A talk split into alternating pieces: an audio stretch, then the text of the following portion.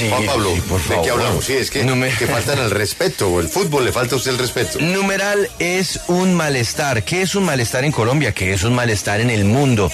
Inspirados, pues, eh, en eh, la confesión que hizo ayer el eh, presidente Gustavo Petro a través eh, de su cuenta de Twitter, y es que hay un virus que lo mantiene en este momento apartado del cumplimiento de su agenda diaria.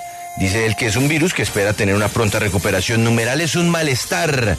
Y ahí usted puede poner lo que quiera. Numeral es un malestar lo que pasó con Alemania en el Mundial. O numeral es un malestar la intolerancia en Colombia. O es un malestar la inflación que sigue horadando nuestros bolsillos. Numeral es un malestar el que hay en contra de la ministra de Minas. A pesar de que anunció ya oficialmente el descubrimiento de más gas para las reservas del país. En fin, Julio Numeral, es un malestar. ¿Qué es un malestar? En Colombia, en su ciudad, en su vida, en el mundo. Numeral, es un malestar. Bueno, pues ni más faltaba que desear la pronta rec- recuperación del presidente. Yo, yo solamente entendí que no es COVID, pero que sí tiene un virus. Sí, es un Así virus que, no especifica de qué se trata. Sí, pues ojalá que lo identifiquen y lo combatan porque uno de los eh, logros del presidente es conectar con la gente.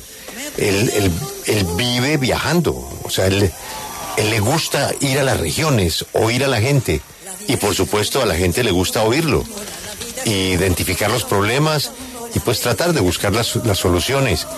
Pero un presidente con un virus no puede viajar, o sea, se le vuelve, se vuelve prisionero del virus, del virus, ¿no? Entonces, ahí sí que, si de por sí la agenda tiene problemas, ¿no, Juan Pablo? Pues con virus va a haber más problemas, ¿no? Entonces, lo importante es desear que se alivie muy pronto y que sus médicos identifiquen ese virus y que le den chumbimba al virus.